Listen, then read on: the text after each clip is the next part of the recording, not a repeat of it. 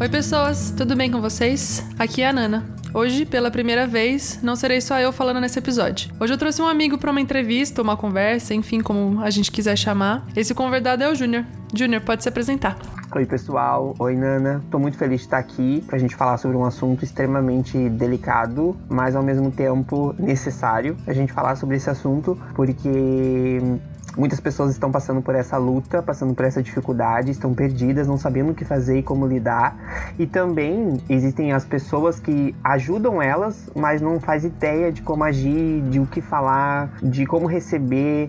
Então, acredito que esse podcast ele vai ser extremamente cirúrgico e vai ser muito amoroso, né? Porque a proposta aqui é a gente apresentar a bondade do Pai, porque Deus é bom e eu vejo assim que a Bíblia grita sobre esse assunto então, agora a gente vai expor o que a Bíblia grita sobre o assunto. Bom, eu conheci o Júnior no congresso da Êxodos ano passado, através da Carol, uma amiga nossa em comum. Inclusive, oi, Carol, se você estiver ouvindo. a Êxodos é uma missão cristã que trabalha com a área da sexualidade bíblica. Eles fazem palestras, congressos, encontros para ajudar na capacitação da igreja no cuidado a respeito da sexualidade. Existem ministérios e igrejas associados a eles, com seus projetos e vivências no cuidado de pessoas. Então, nesse congresso eu conheci o Júnior e desde então somos amigos e compartilhamos o que temos aprendido sobre a sexualidade bíblica. Isso aí, foi bem especial, assim. O Êxodos, na época, umas 200 pessoas estavam, né? Nossa, tinha uma galera. Tinha uma galera lá. E de níveis bem diferentes, assim. Eu tinha acabado de terminar a escola de sexualidade e aconselhamento e cosmovisão do Avalanche. Fazia uns meses, fazia uns cinco meses. Aí eu descobri o Êxodos a partir do Avalanche, me inscrevi, fui correndo e ali eu percebi uma coisa. Quando eu fui para Avalanche, eu fui para dar nome para as coisas que estavam acontecendo comigo. No Êxodos, eu entendi que Deus estava me dando a oportunidade de mostrar para as pessoas o que eu tinha aprendido lá. Tanto é que depois que terminava as sessões, né, a gente ia tomar chá tanto é que a gente se conheceu tomando um chá. Saudades. Comendo biscoito. E aí eu percebi que aquilo que eu tinha aprendido não era só comigo. Muitas vezes a gente acha, né, que as coisas elas terminam em nós, mas na verdade ela só começou. Então eu percebi assim o quão valioso é o que Deus me deu assim para falar sobre o assunto e o quão as pessoas estão desesperadas para entender o que tá acontecendo, né? Então, foi muito legal, assim, o Êxodo, apesar de, de eu ter ficado doente o Êxodo inteiro, mas foi lá que eu descobri a minha sinusite, mas foi tudo certo, assim, tudo bom.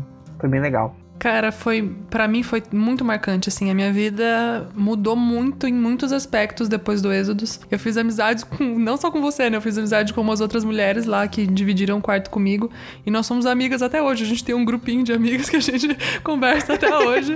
Inclusive uma delas eu fui visitar, eu fui na casa dela, passei um fim de semana com ela e tudo. Então, cara, como que Deus junta as pessoas, né, que estão com sede de aprender sobre um assunto para aprenderem juntas, para crescerem juntas. Isso é muito legal. Sim, total. Então conta pra gente, Júnior, como foi para você o seu contato, como que você se deparou com esse tema da sexualidade bíblica? Pois então, é, eu não vim de lar cristão, eu sou cristão há cinco anos, eu sou da Assembleia de Deus e eu me interessei por esse assunto, na verdade, não com a intenção de compartilhar sobre o assunto, mas para entender o que estava acontecendo comigo, porque eu vim da homossexualidade, né? Eu me assumi com 17 anos de idade, tive relacionamentos, tanto é que antes de conhecer Jesus, uma semana antes, eu estava em relacionamento, e aí quando eu fiquei solteiro, eu tive um encontro com Deus e aí fui para a igreja. Mas eu não tinha, não tinha desistido da questão da prática, nada do tipo.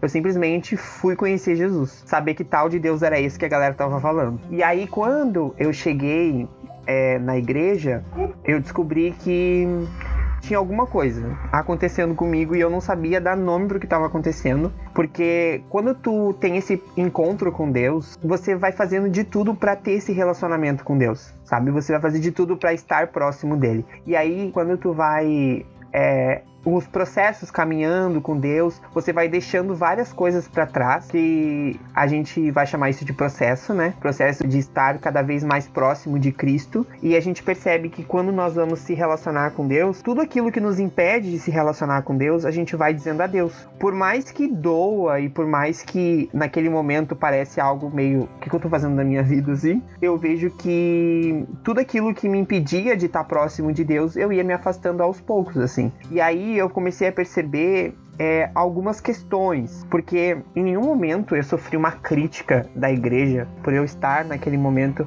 na questão da homossexualidade, né? Tanto é que eu fui super muito, muito bem acolhido e eu sei que essa não é a realidade das pessoas, maioria das pessoas. Eu sei que as pessoas passam por essa, por essa questão, assim, por esse muro que nem deveria existir, de impedir a pessoa de conhecer Cristo. Eu não tô dizendo de, de servir em cargo, não tô dizendo de fazer nada a questão eclesiástica, é mais no sentido de deixar aberta a oportunidade da pessoa conhecer Jesus. Então, eu sei que essa não é a realidade e eu tenho bem consciência sobre isso. E aí eu comecei a, a entender algumas coisas. Teve um momento que foi crucial, assim, referente ao assunto, que foi assim: eu comecei a ser perseguido por aceitar Jesus. Postaram uma foto minha é, que eu tava orando e eu dizia assim: Deus, obrigado por mostrar quem eu sou. E aí eu comecei a ser muito perseguido. As pessoas começaram a dizer assim: Ah, tu vai ser bitolado, as pessoas vão fazer uma lavagem cerebral na cabeça. Aquele, aquele puro discurso que existe, né? E aí eu não tava entendendo nada. Até que teve um episódio que eu pedi pra minha chefe pra ir num retiro da igreja e ela disse que não. Só que o não dela não foi no sentido assim: Ah, eu não vou permitir que tu vá porque não pode. Não, mas é porque eu não quero que tu vá. Porque eu tava falando que eu era cristão e eu queria ir no retiro cristão. Aí ela, aquele não dela entrou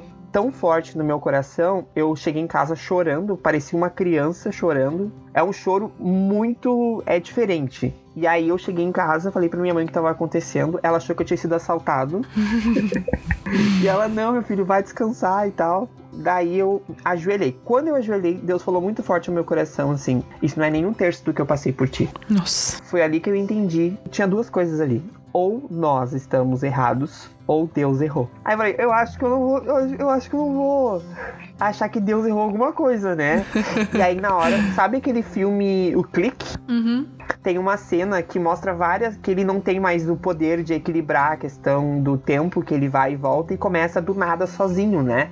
Eu me senti a mesma coisa, porque na hora que ele falou isso, começou a vir várias cenas assim, e aí veio como uma conclusão que era o seguinte: o evangelho é totalmente contrário ao mundo. Ali que eu percebi que tinha alguma coisa diferente. Porque enquanto eu tava lendo a palavra, não batia nem um pouquinho o que tava acontecendo no mundo. Eu falei, cara, então se realmente Deus tá certo e nós estamos errados, tem alguma coisa aí que a gente precisa melhorar nesse sentido que é olhar com a ótica de Deus, né? Foi então que eu orei a Deus e falei assim: Deus, tudo que me impedir de me afastar de ti, eu quero abandonar, independente do que seja. Ou seja, eu abri isso para Deus e eu permiti que ele fizesse o que ele quisesse. Foi então que eu comecei a deixar várias coisas para trás, como por exemplo, a, amizades, né? Várias amizades que me levavam para um tal lugar, começaram a dizer assim: a gente não pode mais ser teu amigo porque tu aceitou Jesus. E eu, como assim? Eu não tava entendendo nada. Porque quando eu me assumi, eu não fui perseguido.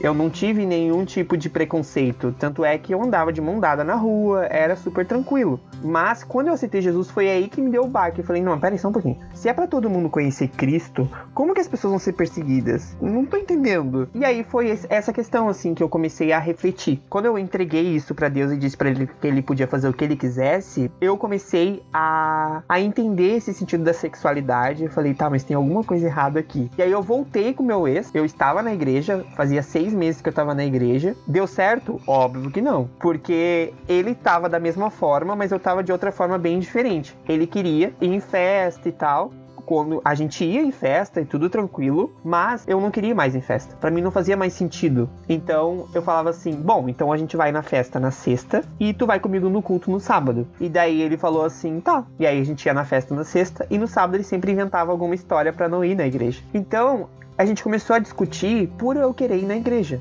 E uma coisa interessante foi que nesse momento eu percebi o quão dependente emocional eu era do relacionamento. Porque antes, ele dizia, vou ir numa festa. Ele não me convidava, porque ele sabia que eu ia falar, não, mas eu quero ir e tal, como se fosse correr atrás, sabe? E aí, quando ele fez a, esse mesmo esquema comigo, eu disse assim, tá bom. Quando eu disse tá bom, eu falei assim, ué, eu tô falando tá bom? Tanto é que no final eu disse assim, e eu vou ir na igreja. E aí eu fui pra igreja. Então a gente começou a brigar muito por causa disso. Então eu orei a Deus e falei assim: Deus, eu gosto muito dele, eu amo muito ele, mas ele me impede de estar contigo. Então que um dia eu acorde com a coragem de me separar dele.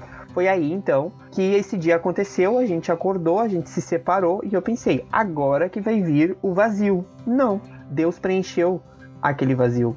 e eu não existe uma explicação prática em relação a isso. Simplesmente ele preencheu. Foi então que eu nunca tinha ficado solteiro e eu percebi assim, tá, e agora? Ao mesmo tempo eu quero, ao mesmo tempo eu não quero, eu sinto, ao mesmo tempo eu não sinto, eu desejo, ao mesmo tempo eu desejo, e, e, a Bíblia fala isso, e aí eu penso assim, e agora? Teve um pastor que foi ministrar na nossa igreja, e ele tinha na época um grupo de pessoas na área da sexualidade. Eu cheguei nele e falei, olha, eu vou ser muito sincero contigo. Eu quero, ao mesmo tempo eu não quero, eu sinto, ao mesmo tempo eu não sinto, eu sou, ao mesmo tempo eu não sou, o que que eu faço? Daí ele disse, não foca nisso. Daí eu falei, ué, como assim? Não entendi. Ele deu um exemplo muito legal, que ele falou assim, ó, imagina uma lista de supermercado e tu tem o primeiro item e o último item. Não quer dizer que tá no final que tu não vai comprar aquele item, só que tu precisa comprar o primeiro item inicialmente. Nossa, sensacional. Ali eu percebi, eu falei, cara, então na verdade o meu foco não tem que ser na área da sexualidade, mas tem que ser em Cristo. Foi ali que eu comecei a me desapegar em relação a esse assunto, porque eu tava ficando maluco, que é isso que acontece muito quando a pessoa luta nessa área.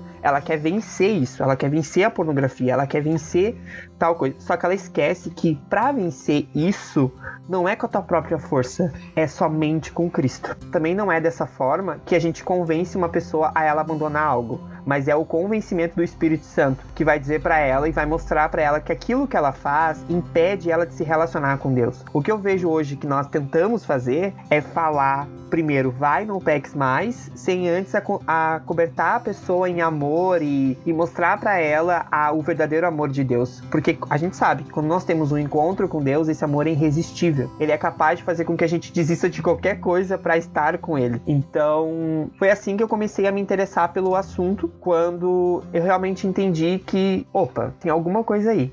Porque esse mesmo pastor que me falou isso, meses depois ele ministrou na nossa igreja de novo, e ele falou basicamente uma coisa assim, ó.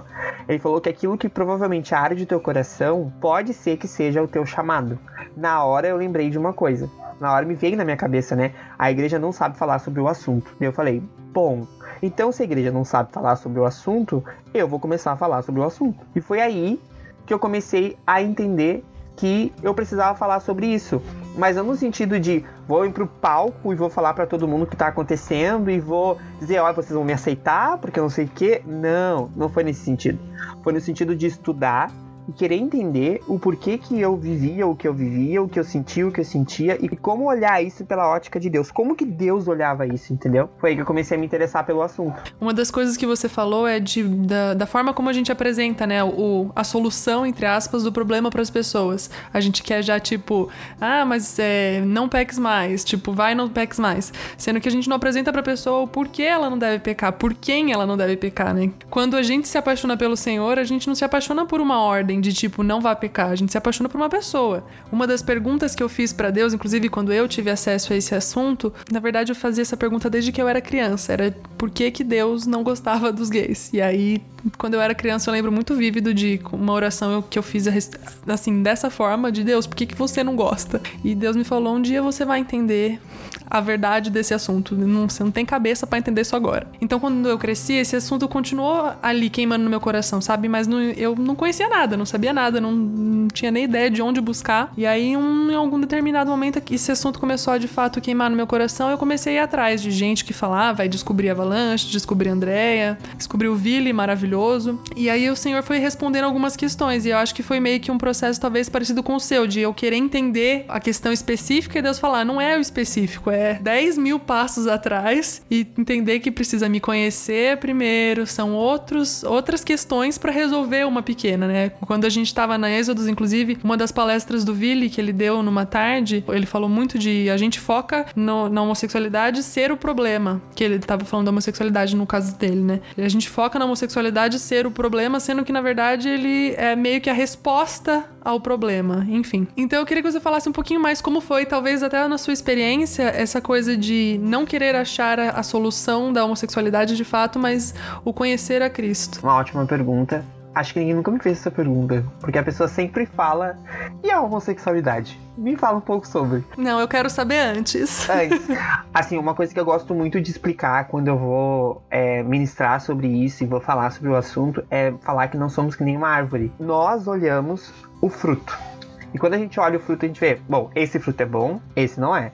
E aí o fruto que não é bom, tu joga fora e o fruto que é bom, você come o fruto, né? Então, a nossa visão é ver pela aparência, pelo exterior. Tanto é que 1 Samuel 16, 7 fala que nós olhamos para o exterior, mas Deus olha para o nosso coração. A gente já consegue perceber que até a forma de a gente enxergar as coisas na vida também está errada por conta do pecado, por conta da queda. A queda distorceu a visão certa de enxergar as coisas da vida. Então, o nosso foco é sempre olhar para esse exterior, mas Deus, ele olha a raiz. Isso no sentido de quando eu vou falar para alguém sobre alguma coisa, eu vou hiperfocar no sentido do fruto, como a própria pessoa também vai focar no fruto. Só que enquanto tá todo mundo disputando sobre isso, ah, fruto não sei o que, porque não sei o que lá, porque é podre, porque não é, Deus tá assim, ó, tá, vamos parar, Vamos falar sobre a raiz do que está acontecendo? Porque isso acontece muito por conta da queda. E uma coisa interessante que eu gosto de falar é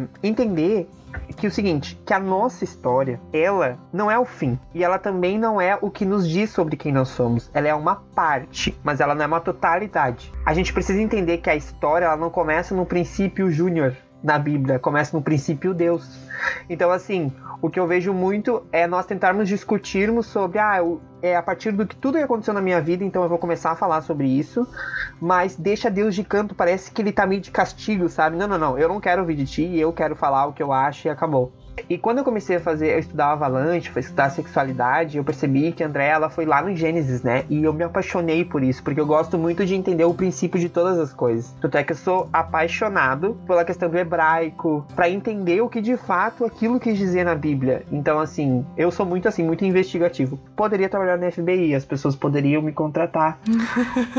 Estão perdendo um ótimo investigador. Fica aí o meu currículo nesse podcast. Exatamente, exatamente. E eu gosto muito que Gênesis fala assim, ó.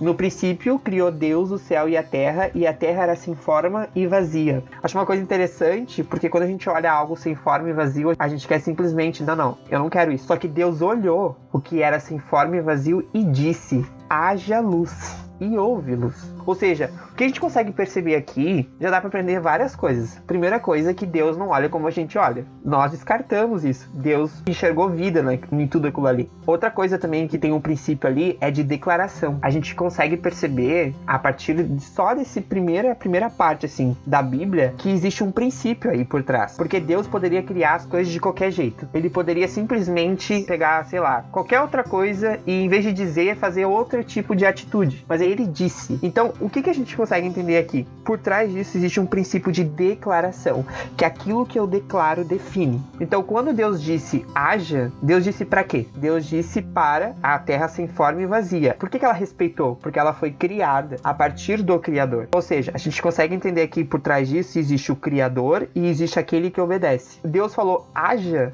e houve. Não foi Deus disse haja e quem sabe a Terra pensou que talvez um dia ela possa criar uma luz. Foi no mesmo momento. Então a gente consegue entender aqui, tá? Então Deus criou todas as coisas. Eu consigo ver um criador que disse pro interlocutor uh, e o interlocutor entendeu o que o locutor falou e fez o que o locutor disse. E aí, quando a gente vai em Gênesis 1:26, fala assim, ó, e disse Deus: "Façamos o homem a nossa imagem conforme a nossa semelhança, e que eles tenham domínio sobre os peixes do mar, sobre as aves do céu, sobre o gado e sobre toda a terra e sobre toda coisa rastejante que rasteja sobre a terra. Ou seja, Deus criou o homem à sua imagem e semelhança. A gente consegue entender aqui também que Deus não é egoísta. Deus é um cara que compartilha. E ele compartilha com a sua criação. E também tem outro princípio de domínio, que é muito importante a gente falar. Por quê? Porque o pecado também distorceu isso. Existe uma essência de domínio, só que essa essência de domínio ela foi distorcida por conta da queda. E aí tu consegue ver toda uma maravilha que foi a criação de Deus. Então a gente consegue perceber que Deus criou e Deus deu uma estrutura para essa criação para nós, né? Ele deu corpo, alma e espírito. Ele deu vontades, desejos, sensações. Então Deus, ele compartilha quem ele é e entrega para nós. E aí Deus deu uma direção para tudo aquilo que ele criou. Vamos entender. Deus criou Deus deu uma estrutura e Deus deu um direcionamento. Deus não cria nada em vão e nada sem querer. Deus cria tudo com um porquê. Então, assim, quando a gente vai vendo dessa forma, a gente consegue perceber uma coisa. Não, pera um pouquinho. Existe resposta para as coisas aqui. Quando a gente pula pro, pro, pro Gênesis 3, que foi onde toda a questão aconteceu, da, da queda, né? A gente consegue perceber uma coisa muito interessante. Que quando a gente vai lendo lá do 1 até o 15, que é tudo que aconteceu, a gente consegue perceber a forma como a serpente, o inimigo, tenta Eva e Eva cai. Só que uma coisa que eu gosto muito é comparar essa situação da Eva com a situação de Jesus. Jesus também foi tentado. Uh, Hebreus vai falar que nós temos um sumo sacerdote que nos entende, porque ele também foi tentado, mas ele não pecou. Então, eu preciso entender assim, tá, eu vou seguir o que Eva fez ou vou seguir o que Jesus fez? Eu acho que o que Jesus fez, né? Aí Deus falou assim para Eva, né, que eles podiam comer todas as árvores, exceto a árvore do conhecimento do bem e do mal. E aí a serpente falou assim: Não comereis de toda a árvore do jardim? E a mulher disse à serpente: Nós podemos comer do fruto das árvores do jardim, mas o fruto da árvore que está no meio do jardim, Deus disse: Não comereis, nem tocareis, para que não morrais. Então, ou seja, aqui a gente consegue perceber assim: por que a serpente falou isso para Eva? porque ela queria saber o quão fiel a Deus a Eva era no sentido de será que ela vai repetir tudo aquilo que Deus falou de fato ou ela vai falar alguma coisa? Tanto é que Eva falou nem o tocareis e Deus não disse isso. Deus não falou que ela não podia tocar em nada. Disse que não podia comer do fruto. Então a serpente disse à mulher certamente não vai morrer porque Deus sabe que no dia que dele, dele comerdes então vossos olhos serão abertos e vocês serão como deuses conhecendo o bem e o mal. Então há uma proposta por trás disso. Não sei se tu tem esse mesma lógica assim que eu tive, mas parece que a serpente tá meio que dizendo que Deus escondeu algo de Eva. Para mim parece que ela tá dizendo pra Eva, tipo assim, ele tá escondendo coisas de você. Você não tem. Você não sabe de tudo. Exatamente, exatamente. E aí a serpente fala, fala isso pra Eva, né? No sentido de ela vai, vai ser como Deus e tal. E ela fala: E quando a mulher viu que a árvore era boa por alimento e que era agradável aos olhos e uma árvore a ser desejada para fazer alguém sábio, ela tomou do seu fruto e comeu e deu também a seu marido com ela e ele o comeu. Uma coisa que muitas pessoas falam comigo, né? Ah, Júnior, eu não quero mais sentir. Eu não quero mais sentir. Não quero. Aí, tipo assim, tá, mas só um pouquinho. Você vai sentir, porque você foi criado para sentir. A alternativa certa seria: me ensina a sentir de forma certa, porque até isso foi distorcido por conta da queda. E aí, quando a Eva é, viu que era agradável aos olhos, então, ou seja, o inimigo nunca vai te tentar com uma coisa que tu não curte. Então, se tu não gosta de brócolis, ele não vai te tentar com brócolis. Ele vai te tentar com aquilo que tu gosta. Isso é muito importante deixar claro. Você vai ser tentado por aquilo que você gosta. Porque se não fosse, você não seria tentado. Não faz sentido. E aí ela viu que era agradável aos olhos, então, opa, é interessante, a proposta foi boa, então ela comeu o fruto e aí aconteceu a queda. E aí tu pode pensar assim, tá, mas o que aconteceu? Na verdade, Eva desobedeceu. Lembra que antes de tudo isso acontecer, tava todo mundo respeitando de boas, todo mundo respeitando a voz do Criador e fazendo. Eva começou a acreditar no que o inimigo falou. E aí ela caiu. O que eu olho em paralelo é o que Jesus aconteceu com Jesus. E assim, ó, essa é a questão crucial, assim. Porque Jesus, antes de ser tentado, antes de ir pro deserto, Deus falou para ele: Eis o meu filho amado em quem eu me agrado. Ou seja, ele ouviu do pai dele a sua identidade, quem ele é era. Jesus tinha ouvido isso do Pai, se esvaziou de quem ele era, começou a questão do jejum e foi tentado pelo, pelo inimigo. Mas ele sabia quem ele era, ele sabia da sua identidade, e eu acho um ponto importante falar que identidade ela é uma totalidade daquilo que tu é. Claro que o termo identidade foi criado agora, faz, faz muitos anos, né? Mas é uma questão de mostrar assim, identidade é como se fosse o RG. O teu RG ele é único, ele só tem o teu número, o teu CPF é teu CPF, ninguém mais tem o teu CPF, então, ou seja, é uma forma de mostrar quem tu é.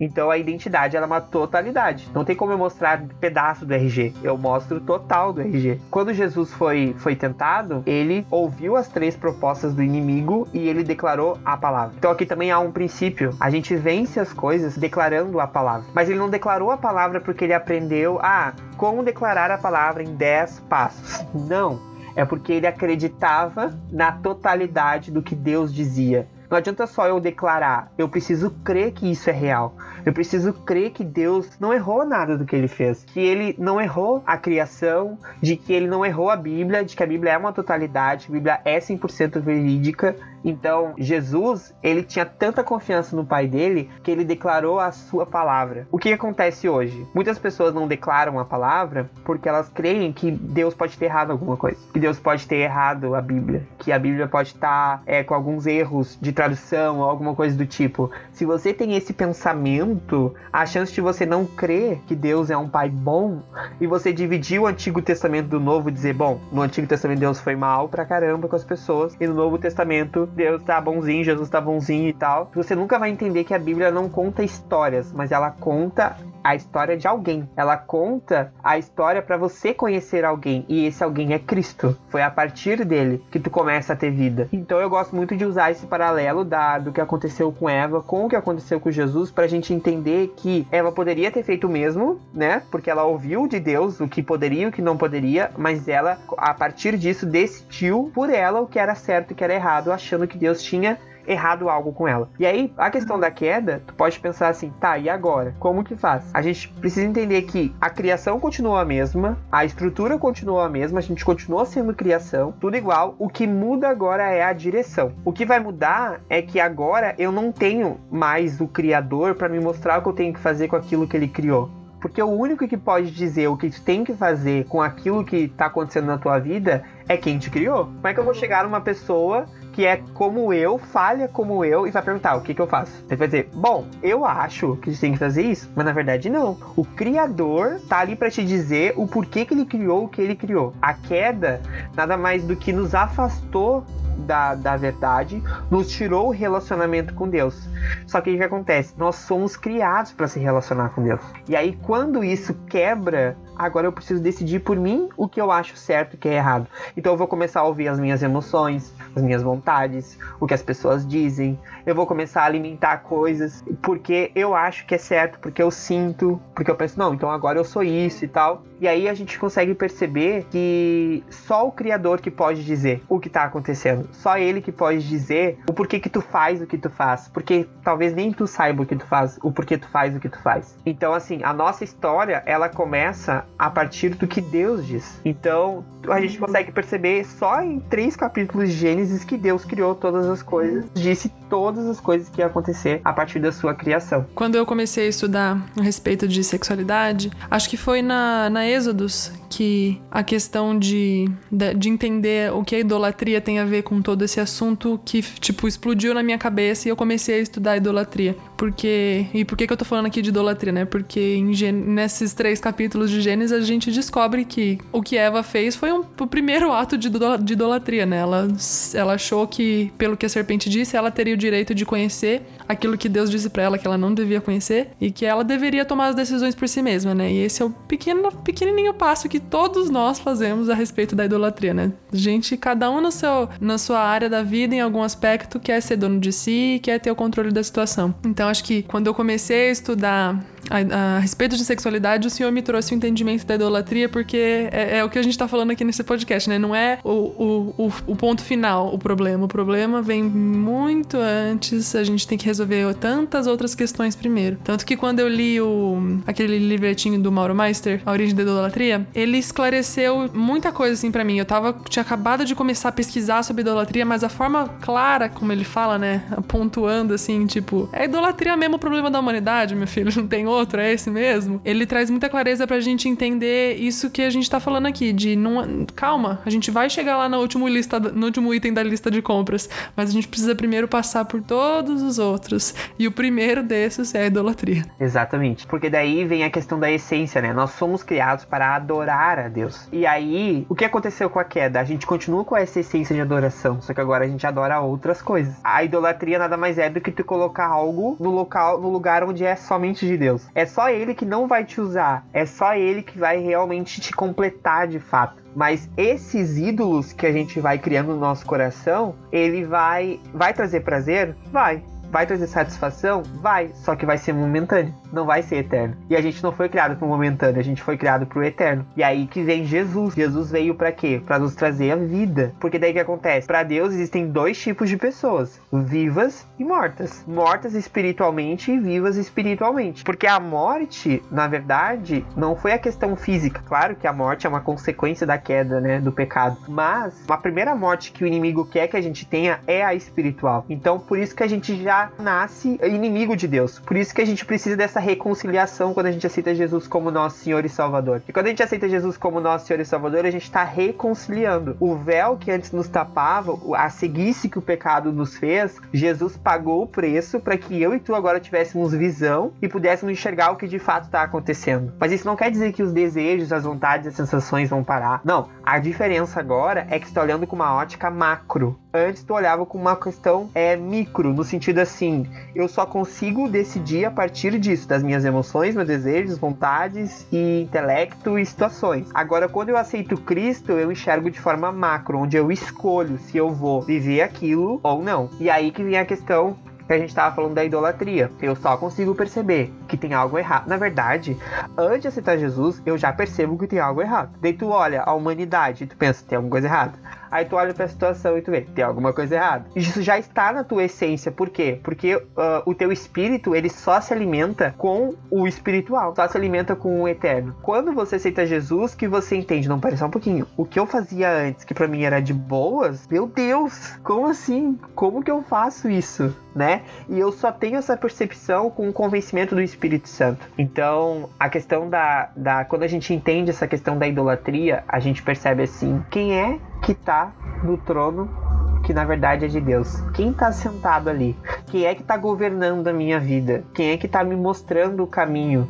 Se não for Deus, é pecado. Então a gente consegue perceber aqui que, na verdade, não posso colocar a homossexualidade num pedestal. Como, meu Deus, o pecado do pecado. Ele é um pecado tanto quanto. E o que acontece? Eu vejo, assim, uma desonestidade nesse sentido. Ah, não, eu vou hiperfocar e dizer que realmente é um pedestal esse pecado, porque o meu pecado é um pouquinho menor. Não, não, não, não, não. Todos nós pecamos. Todos nós carecemos da, da misericórdia e da graça de Deus. Eu não posso olhar pro meu irmão e acusar ele no sentido do que ele tá fazendo sem antes me examinar. Como é que eu tô? O que eu tô fazendo na minha vida? Será que Deus tá no centro da minha, da, da, da minha vontade? Será que realmente eu quero caminhar com Deus? Ou eu tô só lendo a Bíblia? Ou eu tô só é, orando para coisas que Deus possa me oferecer, mas eu não tenho um coração transformado para que eu possa constranger as pessoas em amor. Porque eu vejo quando uma pessoa acusa a outra, eu vejo que a questão não é a pessoa que está sendo acusada, mas a que está acusando. Tem algo errado naquela pessoa que está acusando. Eu vejo que falta muito a gente aprender a trabalhar o coração e entender que nós precisamos aprender a olhar como Cristo olha as situações. É, eu acho que isso dá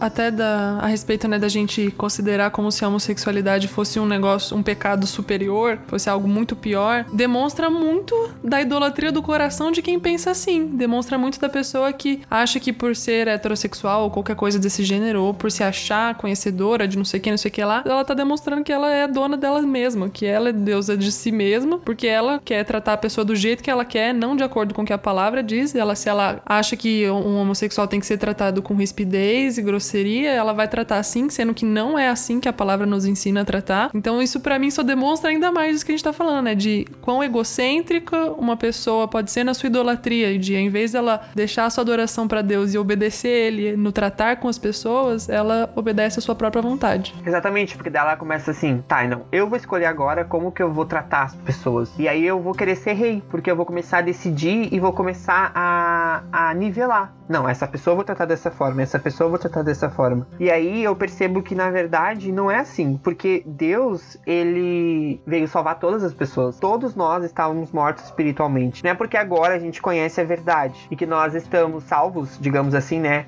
É, vivendo na questão de relacionamento com Deus e que agora o véu se rasgou para nós, que a gente vai tratar as pessoas que não conhecem a verdade dessa forma.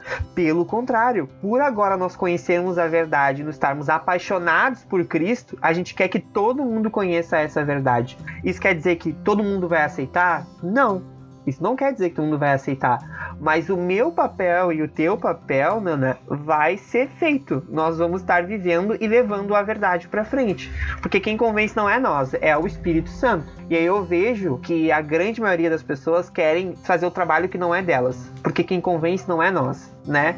Não é dizendo assim, não, porque olha só, tu vai pro inferno e não sei o quê. E, enfim, ah, porque é um demônio ou porque é alguma coisa do tipo. Não é dessa forma, porque Jesus não te constrangeu dessa forma. Parece que as pessoas esquecem como elas foram constrangidas pelo amor de Deus. Mas é meio que isso que eu tô falando, né? De a respeito da pessoa ser tão egocêntrica que ela acha que a graça chegou até ela desse jeitinho, do jeitinho que ela ouviu e foi constrangida, mas para um homossexual não. Não vai chegar do mesmo jeito, porque ela é superior ao homossexual. E o primeiro livro que me fez entrar em contato com esse assunto foi o do Lisânias Moura, né? O Cristão Homoafetivo.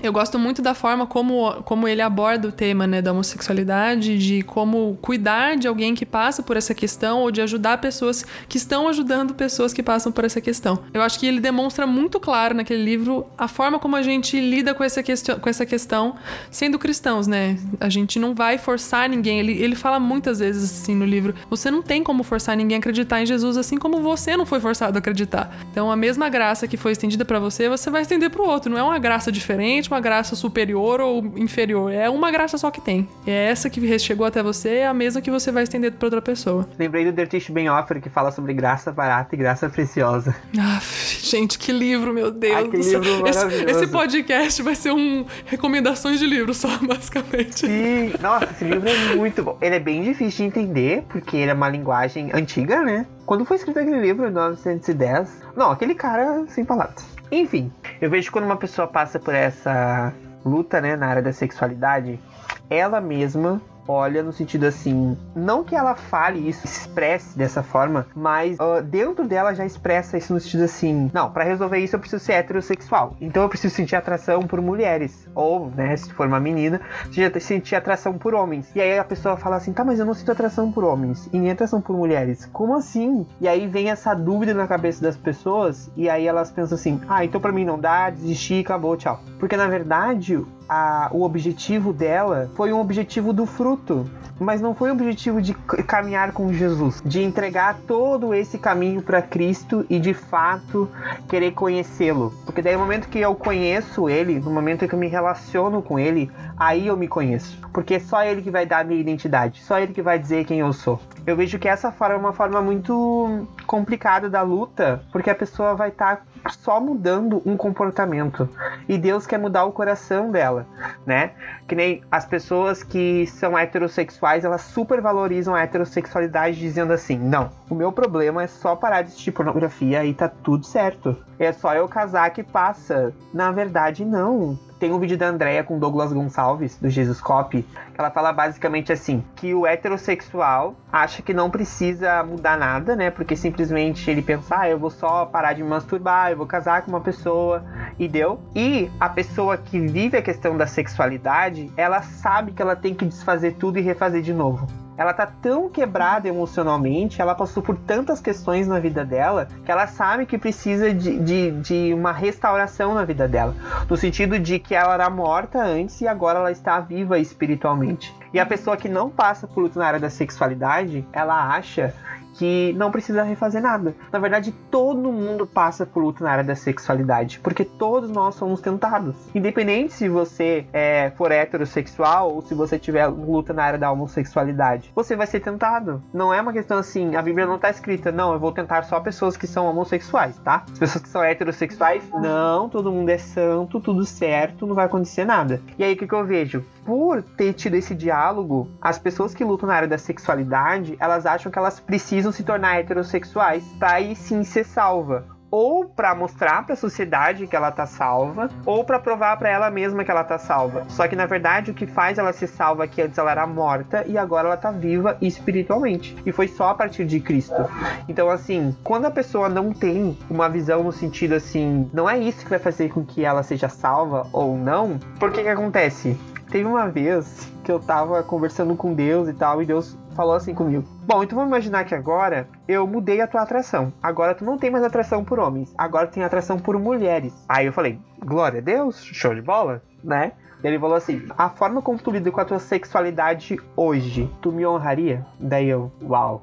Muitas vezes a gente acha que a solução é essa, mas na verdade a solução não é essa. A solução é viver em santidade, é buscar a santificação, é glorificar o nome dele naquilo que você está fazendo. Claro que existe uma diferença aí no sentido da pessoa que é heterossexual, que ela vai casar, ela vai ter filhos, enfim, é uma questão da questão da criação de Deus, né? De uma pessoa que luta na área da sexualidade. Ela não vai se relacionar com uma pessoa e ela não vai. E ali, por ser uma mudança de direção de uma estrutura que Deus criou, né, que foi a pessoa específica, essa questão da, da, da direção não glorifica o nome de Deus, porque é uma direção contrária ao que Deus criou entendeu? Então, é, a pessoa, quando ela luta na área da sexualidade, a primeira coisa que ela precisa refletir e pensar é que ela tem que ser completa em Deus. Se ela vai casar com a questão do sexo oposto, se não vai casar, é uma questão, uma consequência, mas não é a raiz, entendeu?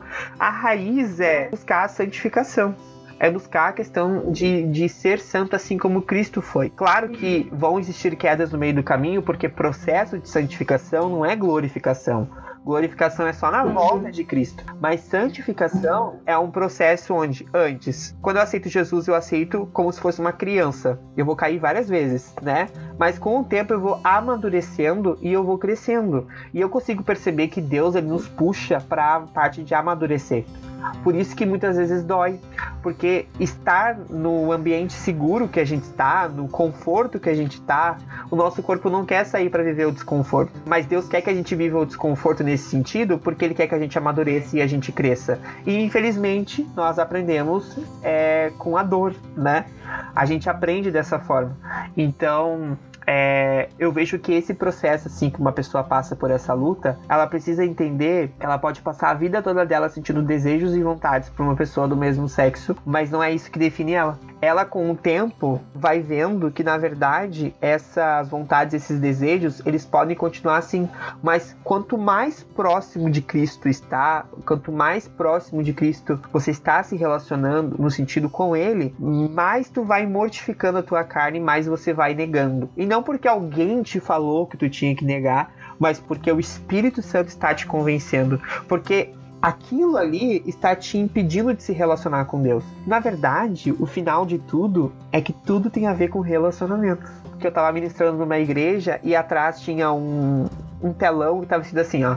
É tudo sobre propósito. E aí o propósito estava riscado e em cima estava escrito assim: é tudo sobre relacionamento. Então, muitas vezes a gente hiperfoca na questão do propósito e a gente esquece do relacionamento eu posso estar fazendo várias coisas evangélicas, várias coisas certas, mas eu não estou honrando o nome de Deus. Eu posso estar me honrando naquilo. Então, o buraco é muito mais embaixo. E aí, quando há essa revelação, no sentido de que a sexualidade, a questão da homossexualidade é um pecado tanto quanto, eu não posso mais dizer que é, a questão da homossexualidade é um pecado gigantesco para diminuir o meu pecado. Eu vou ter que ter responsabilidade de encarar o que eu estou fazendo. E aí que vem a questão peraí, então se todos estão igualados em relação ao pecado, todos nós precisamos da graça e misericórdia de Jesus. Eu não posso impedir as pessoas de conhecer a Jesus. Eu tenho que permitir que elas conheçam a Cristo, porque só Ele que vai convencer de algo. O processo de santificação não é para alguma área da sexualidade, né? Ele é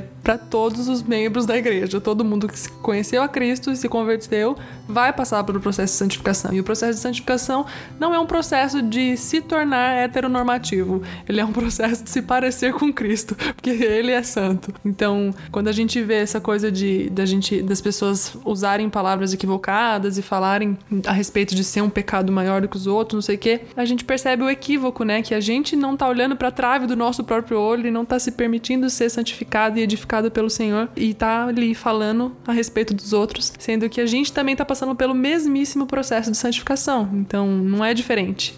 Assim como é a mesma graça, é o mesmo processo de santificação. Ser santo é ser parecido com Cristo. Então, é o mesmo processo. A sua história né, Júnior, diferente da minha, você teve um, uma história com homossexualidade e tudo mais. É, eu sei que você passou e passa por esse processo de santificação e tem sido uma bênção na minha vida, como uma amizade com quem eu compartilho a minha experiência e você compartilha a sua. Mas eu sei que você também tá aqui desde, igual você falou no começo, né? Você tá aqui para ajudar as pessoas. O Senhor tem te dado pessoas e lugares para falar para ajudar pessoas. Então eu queria aproveitar e te dar esse espaço aqui também para que você pudesse falar um pouco a respeito disso das pessoas que estão procurando ajuda, como dar os passos para mudar alguma coisa, de, de se aproximar mais do Senhor e entender quem elas são nele? Bom, a primeira coisa é entender se de fato tu conhece Deus de verdade. O Deus que tu serve é um Deus verdadeiro, é um Deus que tu criou ou que alguém criou e te falou. Tem uma série muito boa na Amazon chamada Deuses Americanos, que tem um episódio sobre a Páscoa, e eu acho genial, e fala muito sobre idolatria.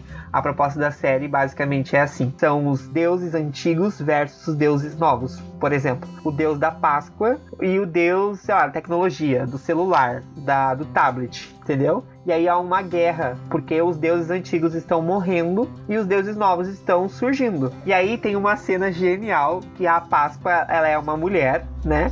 Toda feliz e tal, e fala: Feliz, feliz Páscoa, feliz Páscoa, e daí dá ovos e todo aquele negócio. E aí o Deus antigo fala para ela assim: Pois é, né? Você dá ovos, as pessoas festejam, mas quem recebe a glória é Jesus. Aí ela falou assim: Não, não é assim, as pessoas me idolatram, me adoram e tal. E ele: Não, é Jesus. Daí passou essa cena, essa cena já é chocante, né? Porque faz todo sentido. E aí uh, eles subiram assim a escada e tinha um monte de Jesus. Mas assim, um monte de Jesus. E daí o cara que tava junto falou assim: Ué, mas não era um Jesus só? Aí ela disse: Não, bobinho, esse que são os Jesus que as pessoas criaram. Ou Nossa. seja, o Deus que tu serve, o Jesus que tu segue, ele é um Deus Jesus verdadeiro ou um Deus criado? Então eu acredito que a primeira coisa é essa. Quando eu vou aconselhar alguém, eu pergunto assim: quem é Deus para ti? Porque dali eu consigo perceber que fonte que ela tá bebendo. Uhum. Se ela creu mesmo no Senhor ou não. Né? Exatamente. Por quê? Porque se eu falar a partir do que tá acontecendo na vida dela e eu não entender quem ela tá servindo e quem ela tá adorando, eu não consigo ajudar essa pessoa. Porque eu vou estar tá simplesmente mudando comportamentos. E Deus não quer isso. É, porque a pessoa nunca é o ponto de partida, né? Deus precisa ser o ponto de partida da, da, das nossas questões, não nós mesmos. Exatamente. E aí, essa é uma alta análise que a pessoa faz. A pessoa chega e fala: ah, eu tentei de tudo e não consegui. Mas o, o, a questão principal, ela não tá fazendo, que é se relacionar com Deus. Porque a pessoa que passa por essa luta, ela tem uma questão interna que é a acusação. O inimigo acusa muito. Acusa muito, muito, muito, muito. Você não merece o amor de Deus. Porque a pessoa acha que sentir o desejo e sentir a traída é o pecado já. Só que na verdade não é um pecado, porque você vai ter desejos e você vai ser tentado. O pecado é o que você faz com isso. É o que você, se você vai alimentar isso ou não. Eu vejo que o primeiro passo é esse: é você identificar qual é o Deus que você serve se é um Deus criado ou se é o um Deus verdadeiro. A segunda questão que eu acho importantíssima é a questão do relacionamento com Deus. É quanto tempo que eu me dedico em relacionar com Deus. Se eu leio a palavra de fato, se eu oro, se eu tento entender ela, ou se de fato eu só leio e largo fora, ou se eu só falo, acho que Deus é um posto de gasolina onde eu vou lá e deposito as minhas vontades e vou embora. Tem um livro do Bob Sword falar dos segredos do lugar secreto e ele fala basicamente esse termo. Ele falou que uma vez ele estava orando antes de trabalhar orou e foi embora. E aí fazia isso todos os dias. E Deus basicamente falou assim: Você acha que eu sou um posto de gasolina? Onde você deposita os seus pedidos e vai embora? Na verdade, relacionamento não é dessa forma. Eu preciso ouvir Deus. Eu preciso ouvir o que ele tem a dizer. A partir da palavra, a partir da, das pessoas que vão estar falando por Deus, né? Que vão estar orando pela minha vida e tal. Acho que a terceira coisa é a pessoa ter alguém que ela possa é, acompanhar ela. Eu vejo que isso fez total diferença na minha vida. O meu pastor, ele nunca tinha acompanhado pessoas que passam por essa luta. Enquanto ele fala no livro, né, no meu livro do Mundo Invertido, ele fala que existia um elefante colorido na sala onde a gente estava. Só que ele não estava se importando naquele momento com aquele elefante. Ele estava olhando para uma pessoa que era imagem e semelhança de Deus, né? Que era uma criação de Deus. Então, é, ele olhou como Cristo olharia para mim, entendeu? Enquanto estava todo mundo apontando e falando disso, ele estava olhando para o meu coração. Ele estava olhando para um cara que estava com sede de conhecer Cristo. Então, eu acho bem importante ter uma pessoa que tu possa que possa te acompanhar, o seu líder, o seu pastor, um amigo maduro na fé que possa te ajudar em relação a isso, porque a pessoa que tá passando por essa luta, tá sentindo e tá desejando, ela não sabe o que fazer. Ela não sabe como agir. Então eu percebo que você precisa sim de uma pessoa.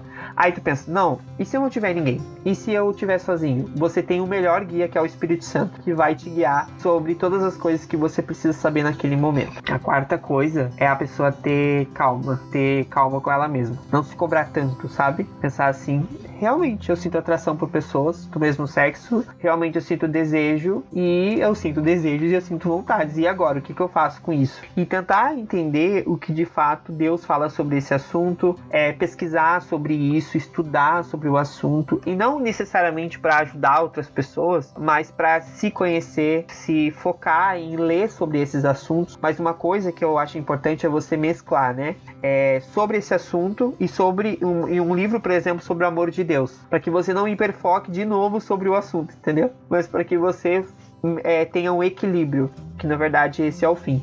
E a quinta coisa é como a Andrea fala, segurar de mão aberta, é entregar o controle para Deus. Dizer, olha Deus, faz o que tu quiser. Seja feita a tua vontade, do teu querer. E entender que quando você solta o controle, na verdade você não teve controle nunca de nada. O pecado fez você achar que você tinha um controle de algo. Fez você achar que você era independente, que você podia escolher qualquer coisa. Mas você foi criado para dependência.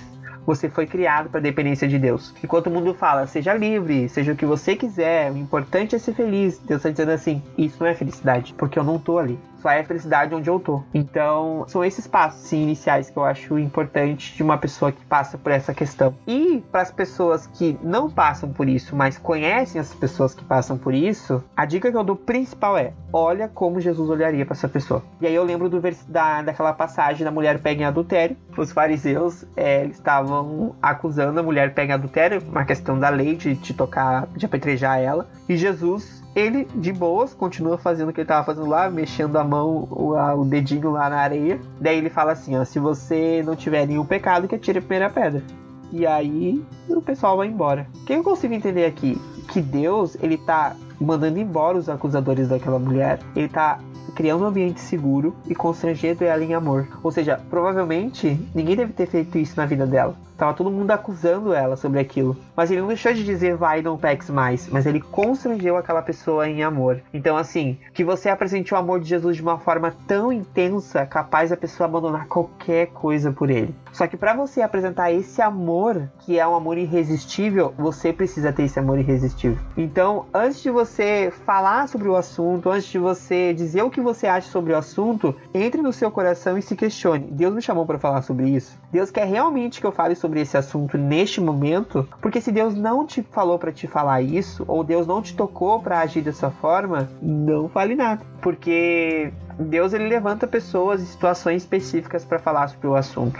E necessariamente tu não precisa nem saber sobre isso. O importante é fazer o básico, é o que Jesus faria na vida daquela pessoa. Então, seria isso. É sempre uma boa pergunta para você se fazer, né? Quando você se depara com uma, qualquer situação, o que Jesus faria? Sim. É sempre uma boa medida pra gente agir de acordo. Com certeza.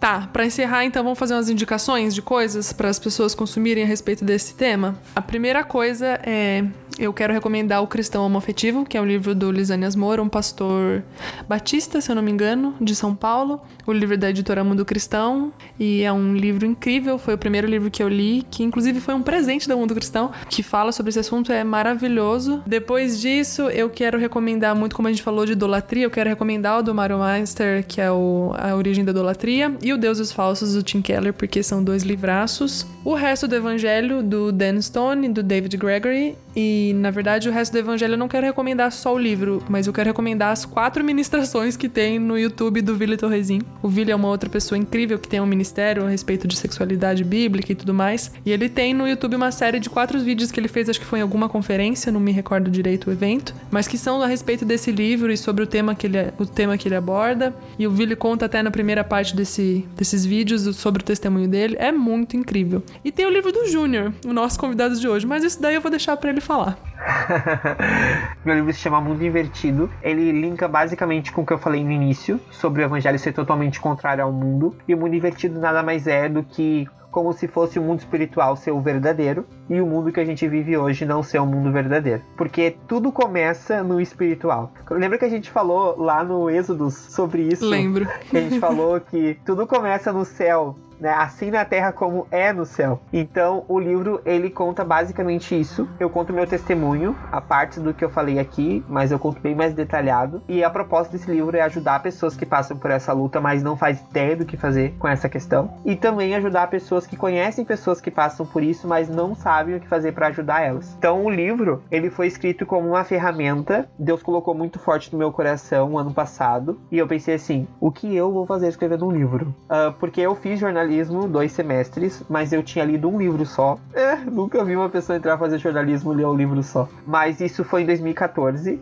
mas eu não gostava de ler e não gostava de escrever. Tanto é que quando eu comecei a ler a Bíblia, eu não gostava de, de ler a Bíblia. Não curtia mesmo. Mas aí Deus até isso, né? Deus faz. E aí em 2019, eu comecei a escrever textos no Instagram e os textos começaram de fato a repercutir. Eu não tinha noção de como fazer início, meio e fim, eu não sabia nada disso. E Deus começou a pedir para mim usar a ferramenta nas redes sociais para expandir o reino dele, né? Tanto é que teve um dia que eu postei uma questão e uma pessoa disse assim: Isso daria um ótimo início de livro. Deu, ué, mas eu não contei para essa pessoa que Deus tinha me falado de escrever um livro.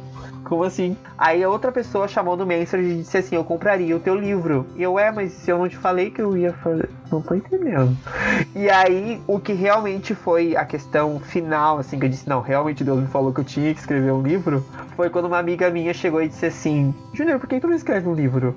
E eu, eu acho que eu vou escrever. E aí, quando eu comecei a escrever, eu pensei assim, tá, mas eu vou escrever para quê? E aí Deus colocou no meu coração assistir um vídeo do Douglas Gonçalves, que ele falava basicamente assim: Sabe por que, que a gente não consegue olhar para o nosso próprio rosto?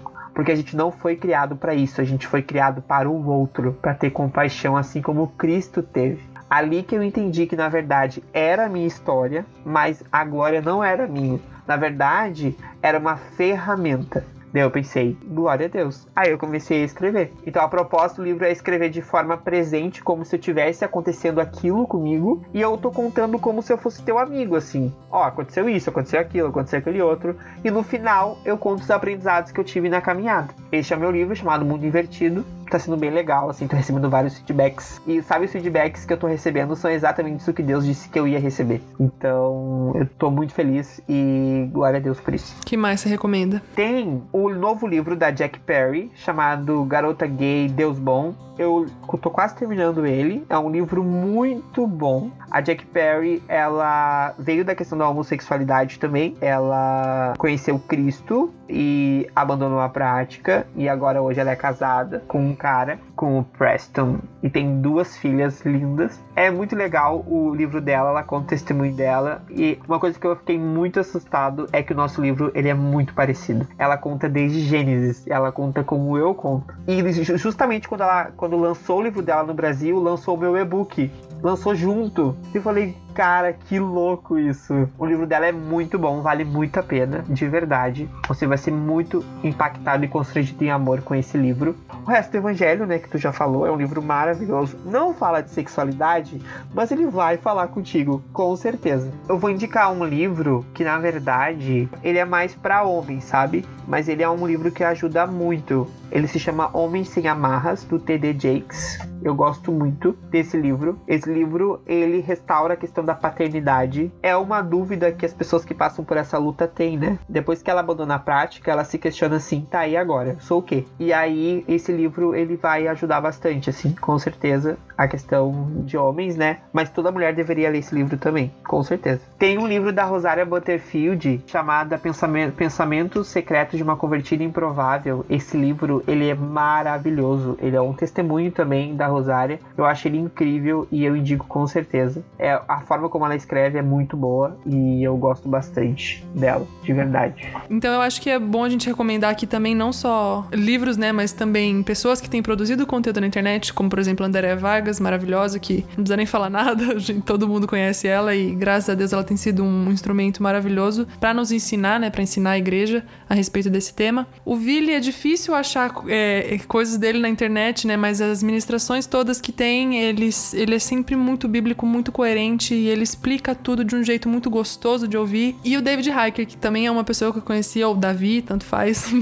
Já ouvi pessoas falarem dos dois jeitos o nome dele, mas eu vejo ele se apresentar como David, então vou falar David. Ele é uma pessoa incrível que eu conheci também lá no Êxodos e todas as vezes que ele abre a boca para falar alguma coisa na internet ou ele digita nos textos dele do Instagram, eu sou muito edificada. Então é uma outra pessoa que dá gosto da gente acompanhar porque a gente aprende muito e ele também fala de um jeito muito muito próximo assim, né, da gente. A gente aprende com facilidade. Então acho que para mim são essas as pessoas que eu tenho como referência. Bom, e como o nosso convidado é uma pessoa que sabe bastante do assunto, vive, já até escreveu um livro sobre, aproveita e conta pra gente o que você tem feito, né? O, o, aonde o Senhor tem te levado, o que você tem feito a respeito desse chamado que o Senhor fez na tua vida. Já aproveita, passa suas redes sociais, link de livro, tudo que tiver. Eu tenho um canal no YouTube chamado Seja Luz, e a proposta do canal é falar o, como se fosse a rotina e o processo de uma pessoa que luta na área da sexualidade. Só que ele entrou numa proporção totalmente diferente.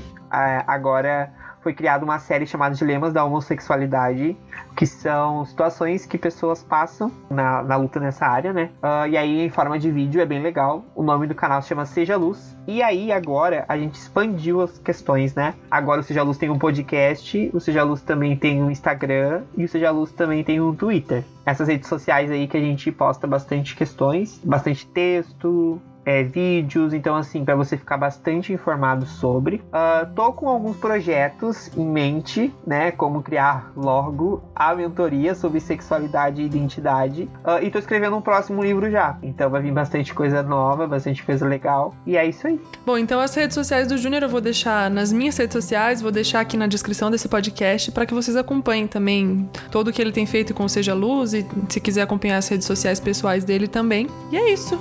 Agradeço muito, de coração muito cheio, pela sua vida, amigo, por você estar aqui comigo, por ter compartilhado um pouquinho do seu coração. Então tá, muito obrigado, obrigado pessoal. Um beijo e um queijo.